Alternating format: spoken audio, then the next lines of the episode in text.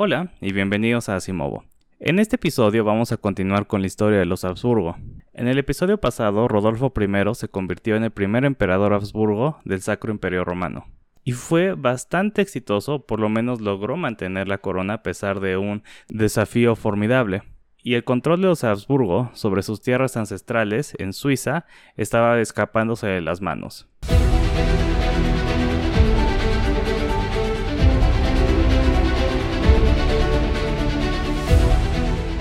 Sin embargo, gracias a la captura de los ducados austriacos, los Habsburgo tendrían la oportunidad de reconfigurarse como una familia poderosa, solo que con un origen distinto y van a tener que inventarse una historia nueva que justifique sus ambiciones futuras. Ok, entonces, ¿qué pasó a la muerte de Rodolfo? Pues los electores se juntaron y decidieron lo que siempre decidían, escoger a un príncipe no particularmente fuerte. Por lo tanto, no se van a ir con el hijo de Rodolfo llamado Alberto de Habsburgo, se van a ir con Adolfo de Nassau. Así como por su relativamente avanzada edad, Rodolfo era un muy buen candidato para emperador, Adolfo tenía sus propias deficiencias que lo hacían muy atractivo, como por ejemplo el hecho de que no tenía tierras propias. Lo que no consideraron, y que probablemente les debió de haber cruzado la cabeza, es que Adolfo ahora tenía la motivación y la autoridad para intentar hacerse con algún territorio. En esos momentos, Inglaterra le estaba proveyendo recursos a Adolfo para pelear una guerra en conjunto contra Francia. ¿Y qué fue lo que hizo con este dinero? Pues lo usó para comprar los derechos sobre dos regiones que estaban siendo disputadas entre Bohemia, Sajonia y Brandenburgo. Ya hablamos bastante de Bohemia, pero tanto Sajonia como Brandenburgo también son príncipes muy muy importantes en el imperio. Pues por supuesto esto lo sacó de onda bastantes, ¿no? Que se supone que habían eh, escogido a un rey débil con el fin de que los dejara en paz o que fuera por lo menos manejable. Y resulta que lo primero que va a hacer es cortarle las alas a las pretensiones de todos de aumentar su territorio de esos tres muy importantes principados. Y está chistoso porque probablemente esto habría sido una disputa muy grande entre ellos. tal vez debería de especificar que Sajonia y Brandenburgo están muy muy cerca, están en el noreste de, de Alemania. Brandenburgo tiene costa con el mar en el norte, con el mar Báltico, y directamente al sur de esta está Brandenburgo. Bohemia está todavía más al sur de Brandenburgo. Entonces, pues es natural que si se va a cabo un territorio eh, por esa región, ellos tres iban a ser los que se los iban a pelear. Y específicamente el territorio de Turingia, que era uno de estos, era muy muy grande y también bastante, bastante próspero. Entonces, ¿qué va a pasar con tres príncipes súper enchilados adentro del Sacro Imperio Romano? Pues que va a intentar quitar al emperador y se lleva a cabo una de las únicas dos destituciones en la historia del imperio eh, que no tuvo el consentimiento del Papa. De hecho, de esta ya había hablado en el primer episodio, es la destitución de Adolfo de Nassau como, como sacro emperador. Y me imagino al Papa, este, enterándose la noticia, ¿no? Tanto que les había pedido que escogieran o que trataran de mantener cierta estabilidad política, que eh, unánime la decisión de emperador y así. Y resulta que cuando, cuando se van por uno, a la mera hora no les gustó. Em, pero recordemos, no era particularmente más estable la cosa en el resto de los reinos de la Edad Media, sobre todo ahorita que no es la Edad Media tardía. Pero bueno, gracias a la destitución de, de Adolfo, es electo Alberto de Habsburgo. Entonces como que se le cumple eh, con extrapasos a Rodolfo que escogieran a su hijo, pero aquí entran unas de las contingencias de la historia. Alberto es asesinado por su sobrino que pues estaba descontento por alguna razón u otra, porque no le había dado eh, suficientes privilegios, ¿no? Y es una buena pregunta, ¿qué hubiera pasado si no se hubiera muerto aquí? ¿Los Habsburgos se habrían convertido en lo que se convirtieron siglos después o habrían declinado igual? Pues yo creo que no habría habido una paz muy estable dentro del imperio, sobre todo tomando en cuenta que los siguientes años van a estar eh, llenos de conflicto. Y no creo que estando Alberto ahí se hubieran evitado. Pero en esos años de conflicto, en esas décadas de conflicto, pasa que se levanta un rey, se moría, los electores trataban de encontrar a alguien que les convenciera, y así, así, así. Y el prestigio de los Habsburgo decayó. Como un ejemplo que está en el libro de Radi, eh, Alberto había casado a sus 11 hijos, bastante hijos, como una característica muy Habsburga, que 11 eh, hijos que sobrevivieron a la niñez, por cierto, no todos los que había tenido. En las casas reales más importantes, la de Francia, la de Aragón, la de Hungría, Polonia, Bohemia, Saboya, Lorena, o sea, ducados y principados importantes del Sacro Imperio y eh, coronas muy importantes afuera de él una generación después están buscando ahí en el fondo de barril eh, donde hay duques menores en Polonia o en Francia que se quieran casar con ellos. La mayor indignación ocurre en el reinado de Carlos IV, que es rey de, rey de Luxemburgo, rey de Bohemia, de la familia Luxemburgo, y sacro emperador romano. Él demostró ser un muy hábil político y logró cimentar el control de su familia sobre el imperio por una generación por lo menos. Los Luxemburgos no duraron mucho, pero son súper importantes en la historia del Sacro Imperio Romano. Pero bueno, ¿qué, hizo Carlos que fue tan ofensivo? Pues publica eh, las leyes que tanto estaba buscando el imperio desde hace mucho, en las que se establecieran definitivamente quiénes podrían tener el privilegio de ser electores. Y estas son la bula dorada que es un documento súper importante en la historia de, del imperio. Obviamente, los Habsburgo no van a estar ahí.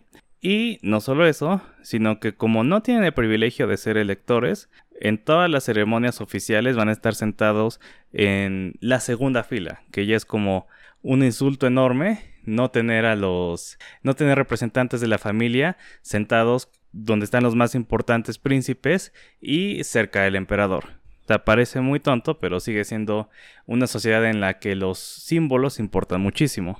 Y probablemente Carlos sabía esto, ¿no? Que si en los protocolos estaba establecido que los Habsburgos se sentaran en la segunda fila, eso quería decir que no eran nobles de primera fila.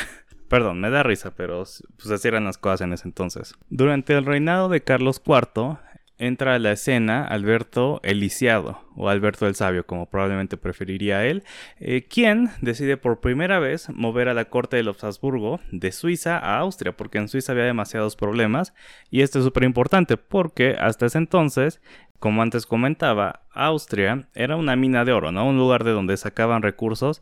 Después del cambio, estuvo tanto tiempo ahí que la dinastía por primera vez fue descrita como los austriacos, que de hecho ese va a ser casi casi el nombre que van a tener los Habsburgo de aquí en adelante.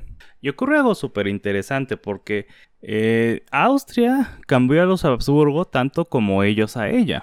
Absorbieron tradiciones e ideas del territorio que los llevaron a ser lo que fueron en la Edad Media tardía y en la modernidad temprana. La familia que gobernaba Austria antes de Otakar y después los Habsburgo eran los Babenberg, como tal vez se acuerden, porque los mencionamos tantito en episodios pasados, y ellos tenían grandes aspiraciones imperiales. ¿Quién no, verdad? Bueno, de hecho, están los que tienen aspiraciones imperiales, como Otakar, como los Habsburgo, como estos Babenberg, y están los que nada más quieren que los dejen en paz y hacer lo que quieran con sus ducados. Pero los Babenberg definitivamente no eran de estos. Habían hecho lazos familiares dentro del Sacro Imperio Romano y también dentro del Imperio Bizantino, así como tratando de relacionarse con las dos mitades de lo que antes era el Imperio Romano, y eventualmente esa forma de pensar permeó a todo el territorio que gobernaban, hasta el grado que creían que en realidad Austria y la gente que vivía en Austria y la gente que gobernaba era especial nada más por el hecho de ser austriacos. Supuestamente eran descendientes de los godos e incluso los que se ponían más ambiciosos decían que descendían de los griegos y de los romanos, que el hijo de Hércules había fundado Austria. Y para los que no estaban tan convencidos por los clásicos, Austria también había sido el hogar del cantar de los nivelungos, para su buena dosis de misticismo germánico. Entonces todas estas ideas se le pegaron a los Habsburgo y comenzaron a adoptarlas para ellos. Como los Babenberg antes de ello eh, se inventaron un pasado en la antigua Roma, ahora supuestamente eran sucesores de una familia de senadores en el antiguo imperio, y aparte resultaron que había muchas historias de sus antepasados en los que demostraban su piedad, ¿no? su relación con la fe católica. Para esto utilizaron varios cronistas que escribían esas historias, lo cual no era tan extraño, pero lo importante es que se volvió en un programa político.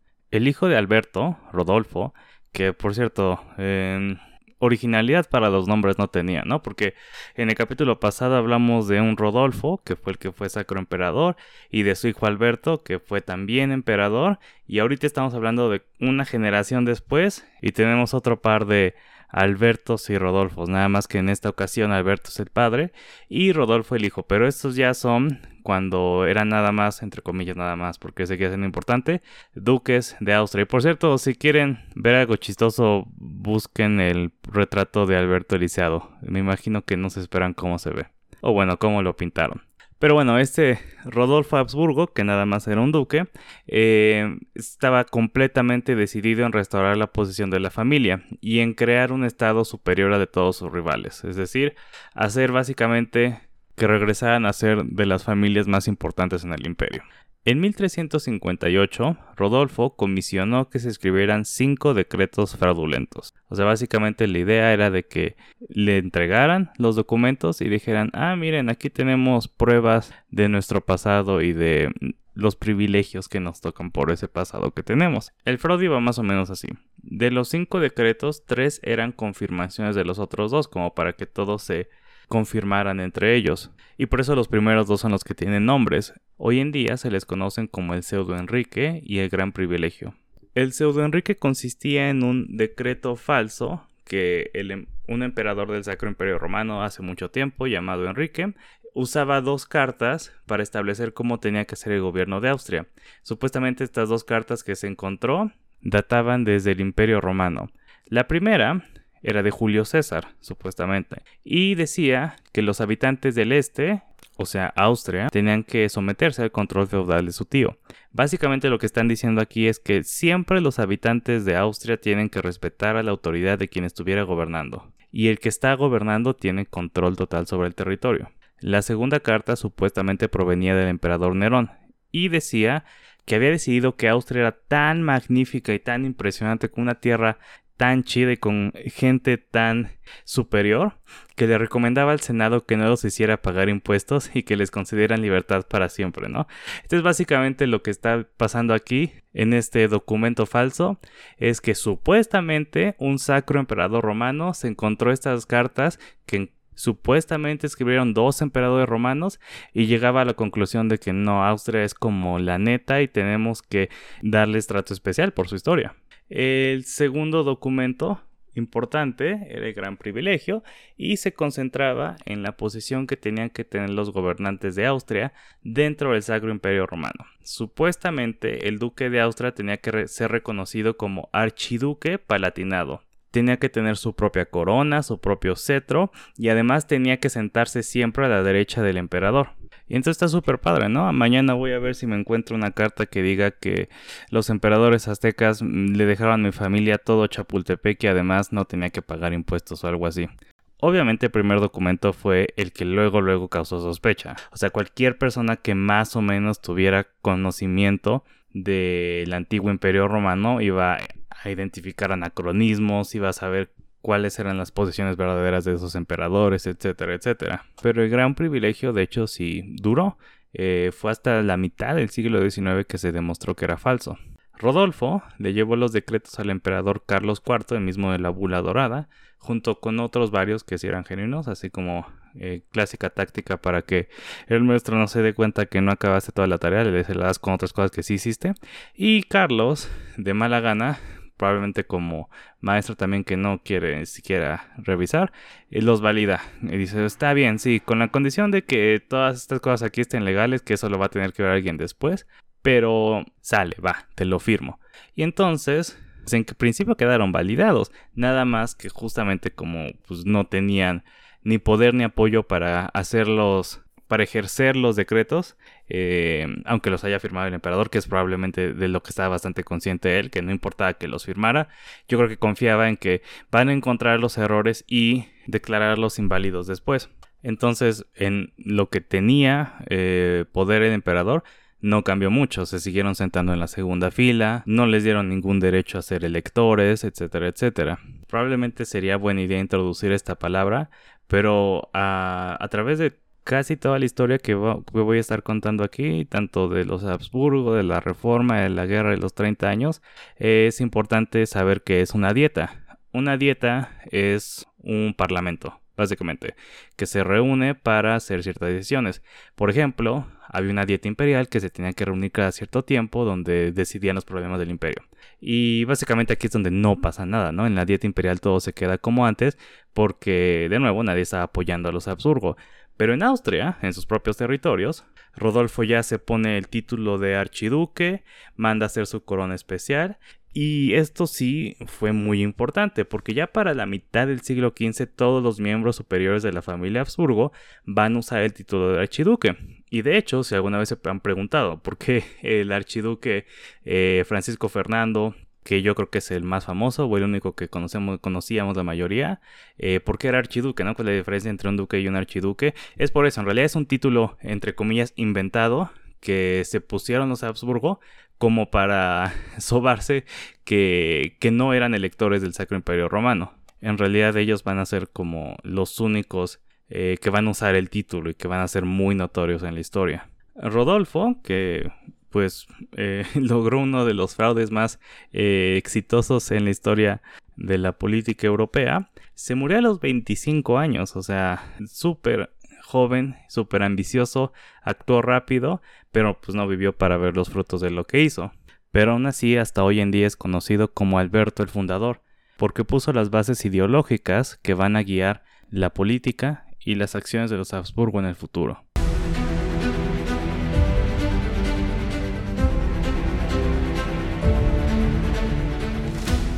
Austriae est imperari orbi universo, o en alemán alles Erdreich ist Österreich untertan.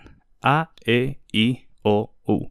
Este acrónimo, que funcionaba tanto en latín como en alemán, y quería decir que todo el mundo le pertenece a Austria, se convertiría en el lema de los Habsburgo en los últimos años de la Edad Media. El siglo XV es cuando la suerte de los Habsburgo empiezan a cambiar para bien, a pesar de que no entraron de la mejor manera. Dentro de las ideas nuevas que trató de inculcar Rodolfo el fundador estaba el principio de la primogenitura, mediante el cual todas las propiedades de la familia tenían que pasar al heredero mayor. Sin embargo, esto no se siguió, y el territorio de los Habsburgo, aunque unificado territorialmente, se dividió entre varios herederos. Gracias a esto, no fueron lo suficientemente fuertes para montar una resistencia efectiva en Suiza, donde la llamada Confederación Suiza estaba ascendiendo. Y de hecho este estado se va a mantener durante mucho tiempo, hasta el siglo XIX, protegido, como sabemos, por su situación geográfica, que hace que se haya podido mantener neutral, por ejemplo, en las guerras mundiales. Lo poco que los quedó de Suiza se reorganizó como el territorio del Austria más allá. Y yo creo que aquí ya podemos marcar definitivamente el punto en el que los Habsburgos son una familia austriaca, ¿no? Ya están llamando al territorio suizo con respecto a su posición con Austria. Pero bueno, em, lo que va a cambiar para la familia en el siglo XV va a ser el ascenso de un duque. Y adivinen cómo se llama, ¿no? hemos tenido de, de dos sabores aquí. O es Rodolfo o es Alberto. Y en este caso va a ser el tercer Alberto en nuestra historia. Este duque Alberto, que nació acabando el siglo XIV, en 1397, que los Habsburgo ahora tomen el control de las tierras más al este y al norte de Austria, específicamente Hungría y Bohemia, que como se acordarán, sobre todo Bohemia, súper, súper importante para el Imperio Romano.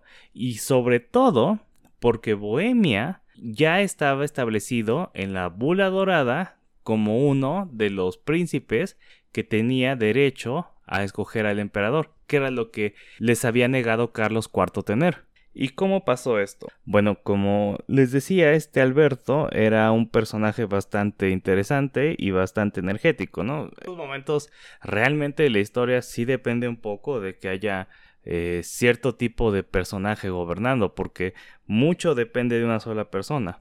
A lo mejor yo me estoy equivocando aquí, pero sí es mi percepción que la agencia que puede tener un rey, un noble o, o alguien que sea cabeza de familia, de una familia noble, pues, es mucho más grande que la que tiene alguien en el poder hoy en día. Pero bueno, ¿qué lo hacía tan especial? Pues que era ambicioso y que tenía las cualidades apropiadas para acertar sus ambiciones para hacer la realidad. Martin Radi lo, lo describe como un hombre de contrastes, que a pesar de que es piadoso, de que tiene un enorme interés por la Iglesia Católica y era un energético reformador de la Iglesia y de que tiene muchas cualidades como ser buen administrador o simplemente agradable para la gente que lo conocía, también podía ser cruel, además de que era analfabeta. Ahora, antes de que hablemos de la crueldad de Alberto, hoy te dije algo que a lo mejor puede parecer contradictorio, que dije que era piadoso, pero al mismo tiempo reformador de la iglesia. Y eso es importante porque la gente en la Edad Media tardía sobre todo estaba muy consciente de las muchas contradicciones que rodeaban a la Iglesia Católica. Y en realidad la gente que estaba más interesada en la Iglesia Católica, o por lo menos en la idea de guardar o resguardar la cristiandad, no necesariamente era la gente que quería más que las cosas se quedaran igual. De hecho, el reformador más importante de todos en realidad digamos que no tuvo éxito porque su idea, lo que quería hacer era salvar la Iglesia Católica. Estoy hablando por supuesto de Martín Lutero. Quería reformarla para que regresara al camino correcto. Cuando hablemos de la reforma esto va a ser muy importante tenemos que saber que la Iglesia Católica no fue una institución estática, pero sobre todo que la gente que vivía en ese entonces estaba muy consciente de la realidad de la Iglesia. Pero bueno, regresando a la crueldad de Alberto, hizo algo que la verdad, o sea, es, muy común en la Edad Media, pero parece que lo hizo con particular eh, violencia, que fue perseguir a los judíos y es robarles el dinero. Básicamente para eso estaba persiguiendo, para poder quedarse con sus posesiones y con sus riquezas, pero lo hizo tan violentamente que el, que el Papa se quejó, ¿no? Entonces, imagínense lo que estaba haciendo, porque para que el Papa te diga que estás tratando mal a los judíos, la neta, sí te estás pasando de lanza. Ahora, el objetivo de robar tanto dinero era utilizarlo para apoyar al rey Sigismundo en su guerra en Bohemia contra los herejes husitas. Nada más así que quiero hacer un paréntesis rápido. Eh, Sigismundo, hijo de Carlos IV, de, nuevo, dinastía Luxemburgo, estos dos eran reyes de Bohemia. Son los que eh, se pusieron las pilas cuando Rodolfo, pero no el Rodolfo anterior, sino el de hace varios capítulos, eh, que fue Sacro Emperador Romano, eh, sacó a Otakar. Y recordemos que era un, reino súper, súper eh, próspero, súper rico, y por lo tanto sus instituciones eran bastante fuertes. El caso de la reforma de los, bueno, no la reforma, la herejía de los husitas, que, de la cual vamos a hablar a profundidad cuando hablemos de la reforma es muy importante porque los usitas básicamente van a lograr que se cree una iglesia independiente que es básicamente la iglesia católica pero con eh, permisos especiales para la gente de Bohemia, para los checos, digamos, aunque no exactamente lo mismo. Es que estoy diciendo Bohemia, Bohemia, Bohemia y así. Eh, nada más quiero recordar, ¿no? Que estoy hablando de un precursor, sobre todo a lo que hoy en día es Checha. Era gente que hablaba checo, eh, no toda, pero en su mayoría. Y su capital era Praga, ¿no? Entonces, eh, nada más hay que recordar eso. Pero bueno, por ayudarlo en esta guerra de religión, Alberto se casa con la hija de Sigismundo y a su muerte lo sucede como rey de Bohemia, pero es un rey electo, eso es súper importante, ¿no? Obviamente lo escogieron rey en Bohemia, la dieta de Bohemia, lo escogió rey porque, pues porque había apoyado a Sigismundo y porque se había casado con su hija, ¿no? Como que, ah, pues tiene bastante sentido eso. Pero yo creo que la mayoría de la gente de el Sacro Imperio Romano no se esperaba el control que van a poder eh, tomar los Habsburgos sobre Bohemia, que es algo de lo que, de lo que vamos a hablar más adelante. También se hace con el trono de Hungría, porque Esmundo era rey de Hungría también, ¿no? De las cosas que, que hacen muy complicada la historia del Sacro Imperio Romano, que el rey de los romanos, elegido por príncipes del Sacro Imperio, es también el rey electo de Bohemia y el rey heredero, eh, por herencia más bien, de Hungría, ¿no? es un rollo. Pero bueno, lo importante es que Alberto logró eh, hacerse con todos estos territorios. Ahora, este lugar eh, Hungría ya no está dentro del Sacro Imperio Romano, está al este, todavía más allá de las tierras austriacas, que ya por sí están bastante al este, eh, de ahí el nombre, de Austria. Pero en estos momentos, ¿por qué es importante ese lugar? Bueno, porque se está formando la frontera entre la expansión otomana y la cristiandad.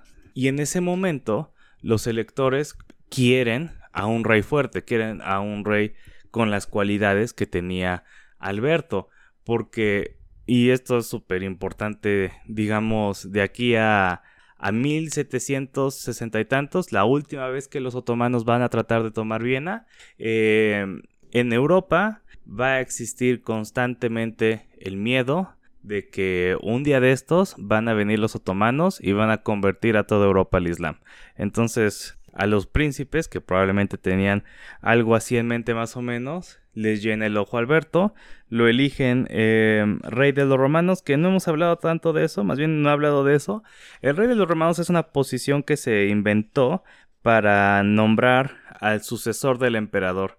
Entonces, digamos que el emperador, estando vivo, puede dejar que se escoja a su sucesor. De nuevo, esto va a servir mucho como para consolidar el poder en el futuro de los Habsburgo, eh, porque pues de nuevo, el, emperador siempre va a querer que escojan a un heredero de él como rey de los romanos, y ya nada más a la muerte del emperador, el papa va a tener que ir a coronar al rey de los romanos para hacerlo emperador del Sacro Imperio Romano. Es como, como en Game of Thrones, que el príncipe de Dragonstone es el que va a ser el siguiente rey de los siete reinos, o a lo mejor algo menos emocionante, el príncipe de Gales, ¿no? Es el que va a ser eh, el que va a ser el rey de Inglaterra en el futuro. Nada más que aquí el carácter electoral es muy importante, ¿no? Pero bueno, situaciones extremas causaron un resultado extremo, porque lo que no querían eh, desde, la, desde tiempos de Otakar pasó. Una sola persona era rey de Bohemia, tenía posesiones muy grandes dentro del imperio, afuera de Bohemia, era duque de Austria, eh, era la cabeza de la familia austriaca y era sacro emperador romano. Y de ahí los Habsburgo no van a soltar la corona imperial más que como por 5 segundos en el siglo XVIII pero se van a quedar ahí hasta el final del imperio. Lo chistoso es que Alberto se murió luego luego. Entonces fue sucedido por Federico, quien era duque de Estiria, Carintia y Carniola. Básicamente lo que era Austria sin Austria, ¿no? Es, es decir, estaba el ducado de Austria, que estaba un poco... Al oeste está el interesantemente llamado Austria más allá, que en realidad es muy poquita territorio y lo que sobraba eran precisamente estos territorios de, del duque Federico. Y es durante su reinado que se empiezan a llevar a cabo unos movimientos que van a resultar que 80 años después nada más, los Habsburgos sean dueños de casi media Europa. España, los Países Bajos, eh, casi la mitad de Italia, Sicilia y Borgoña.